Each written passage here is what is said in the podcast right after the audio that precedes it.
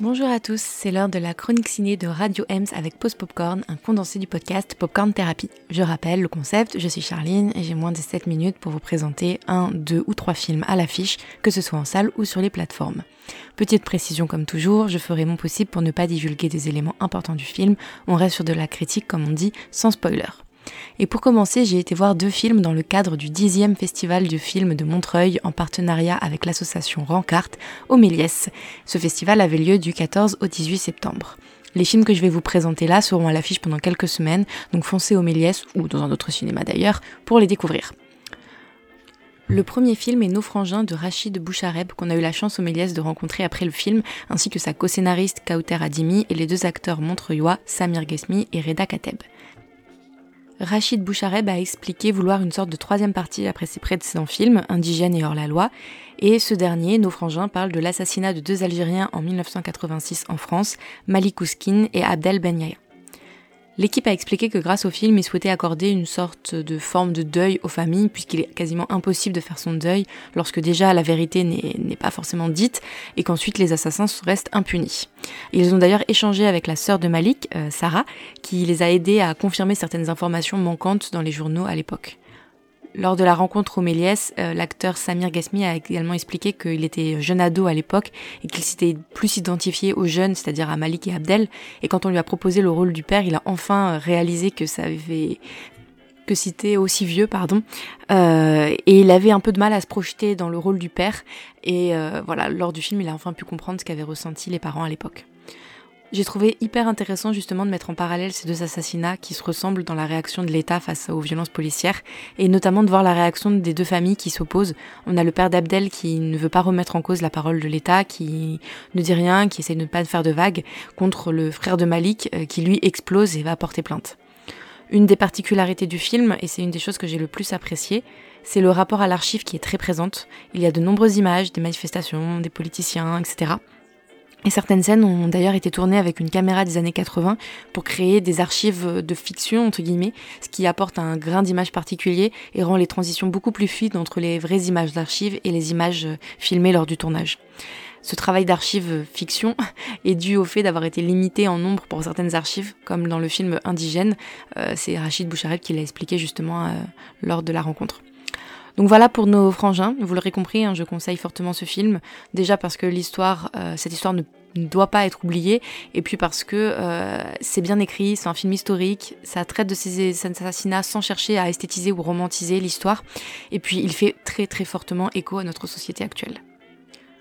Le deuxième euh, film que je vais présenter là maintenant, c'est dans un style totalement différent et il s'agit de À propos de Joan, qui est un film français de Laurent Larivière avec Isabelle Huppert, Lars Endiger et ou encore euh, Freya Mavor. Plusieurs membres de l'équipe étaient également présents lors du festival au Méliès.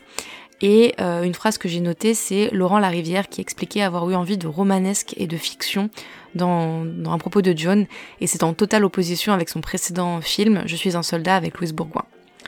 Donc ici, on suit Joan, une femme qui est indépendante, un esprit libre, aventureux, et lorsqu'elle revoit son premier amour totalement par hasard, qui est le père de son enfant euh, caché, hein, elle, ne lui avait, jamais dit, elle parcourt ses souvenirs, sa mémoire, et elle va remémorer justement sa vie, sa jeunesse en Irlande, euh, sa carrière, ses amours, et principalement sa relation avec son fils.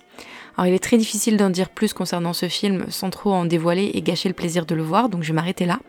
Je dirais uniquement que c'est un film à voir et à re-revoir afin de comprendre toutes les subtilités de l'écriture et de la mise en scène. Il y a de très très beaux parallèles, certains dialogues du film euh, sont magnifiques et donnent justement les clés pour le comprendre mais après visionnage, d'où le voir et re-revoir. En tout cas, il y a une réelle qualité d'écriture qui est très appréciable dans le cinéma français. C'est un film qui est poétique sans pour autant euh, tomber dans le film d'auteur inaccessible. Il est drôle sans chercher à l'être et surtout très émouvant. Donc je le recommande euh, à 1000%. Pour finir, un film qui n'était pas au festival du Méliès, mais que vous pouvez retrouver en salle euh, actuellement. Il s'agit de Everything Everywhere All at Once, un film américain écrit et réalisé par Daniel Kwan et euh, Daniel Schnert, pardon. Et c'est une comédie d'aventure et surtout de science-fiction puisque c'est un film qui va parler du multivers et donc des multiples univers qui peuvent exister. Et il met en vedette euh, Michelle Yeoh, qui est considérée comme la reine du cinéma d'action asiatique, et euh, Kewi Kwan, je suis désolée si je prononce mal, que vous connaîtrez peut-être d'Indiana Jones puisqu'il interprétait 2001, ou alors encore dans Les Goonies.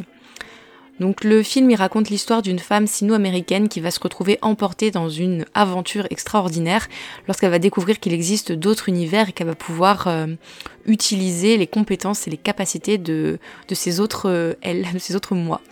C'est un film qui est complètement déjanté, euh, mais qui aborde vraiment des sujets profonds, euh, comme euh, comment savoir, comment dire pardon et pourquoi dire pardon, la famille, le sens de la vie.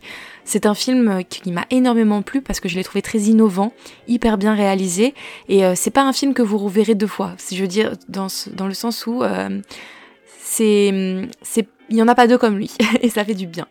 Voilà, en tout cas, n'hésitez vraiment pas à aller le voir parce que vous n'y serez pas indifférent. Et dernier point, je vous avais parlé de Doctor Strange and the Madness of the Multiverse qui avait été totalement un échec pour moi sur ces histoires de multivers. Et là, c'est traité d'une bien meilleure façon et c'est vraiment euh, très original et bien écrit. Donc voilà pour aujourd'hui, euh, et puis on se dit à la semaine prochaine.